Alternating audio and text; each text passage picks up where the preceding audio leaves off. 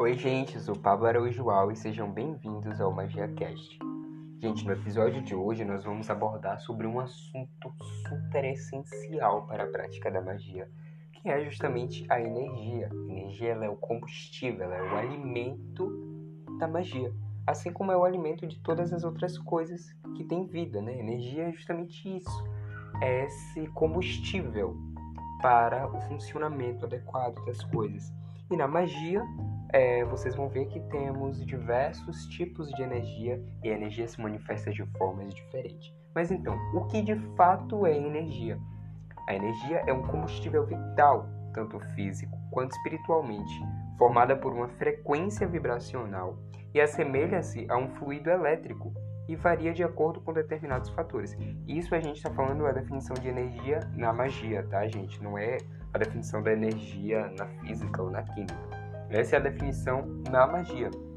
Então, toda energia é uma frequência vibracional e vai variar de acordo com determinados fatores e basicamente é esse fluido vital, é esse fluido que permite a realização da magia.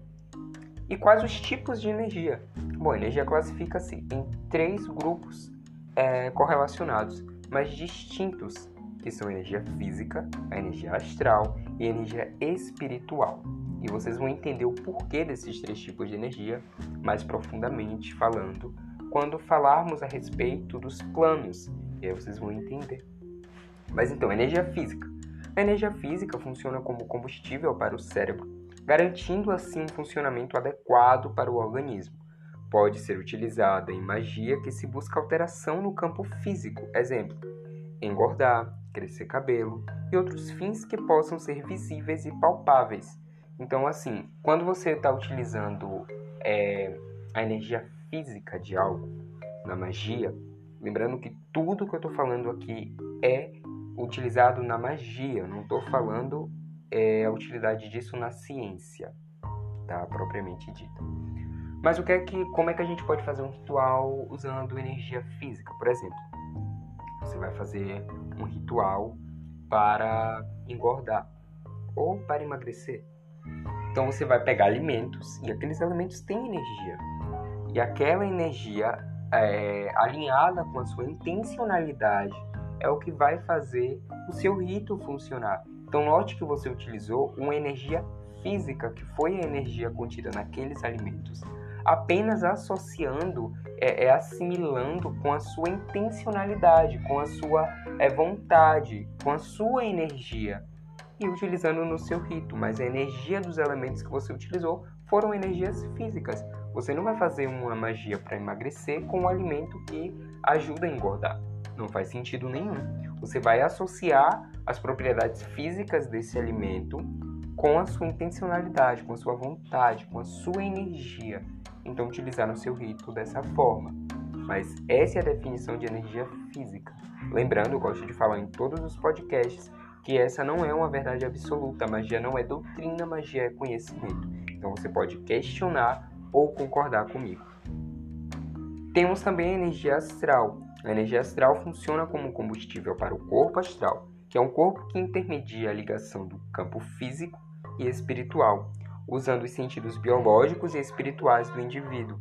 Pode ser utilizada para obter tanto alteração física quanto espiritual ou para substituir elementos físicos, algo que não se tem acesso. Então, por exemplo, é muito comum é, vermos certos rituais que pedem coisas específicas, mas sabemos também que nem todos os elementos que são é, um requisito naquele ritual é algo de fácil. Utilize, pode ter um ritual que utilize sândalo e a pessoa esteja em uma região que o sândalo seja muito caro ou que ela não tenha acesso ao sândalo.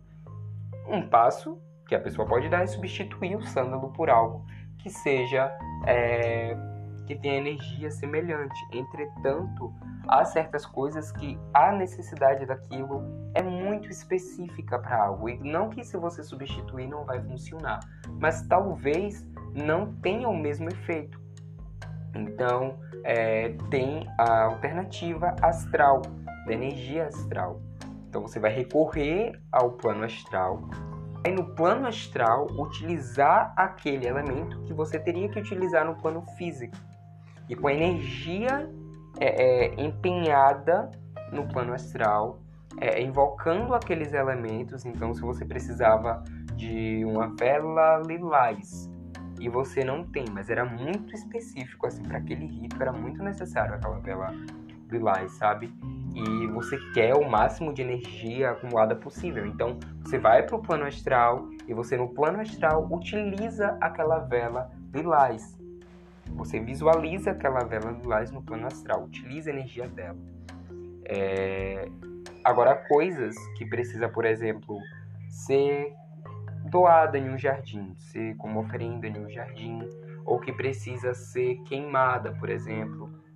Então, o que é que você faz? Você utiliza a energia astral e depois, não muito tempo depois, você vai pegar esse elemento físico e você vai fazer isso que era para você ter feito no dia do seu rito, tá? Mas a energia astral ela é uma alternativa que pode ser sim recorrida, caso no dia que você precise fazer a sua prática você não possua. E além de tudo, vai estimular o seu corpo astral a trabalhar. Mas também é um processo um pouco mais complicado, porque requer mais prática e talvez uma pessoa que esteja iniciando não tenha as proficiências e habilidades necessárias naquele momento para desempenhar um bom papel no plano astral. Então, o plano astral ele é um plano mais complicado de se trabalhar quando se é um iniciante. Então, é, eu não recomendo muito se você ainda não tem muita noção de como funciona, do que é e tudo mais, de você ir fazer um rito todo ou parte no plano astral, justamente por conta disso. É necessário ter noções do plano astral para trabalhar bem nele.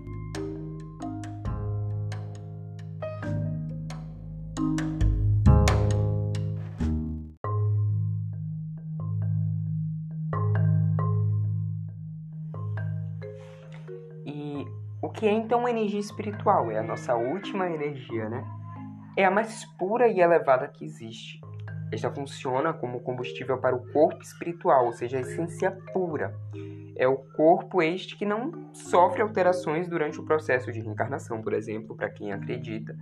É... Altera somente com o processo de evolução.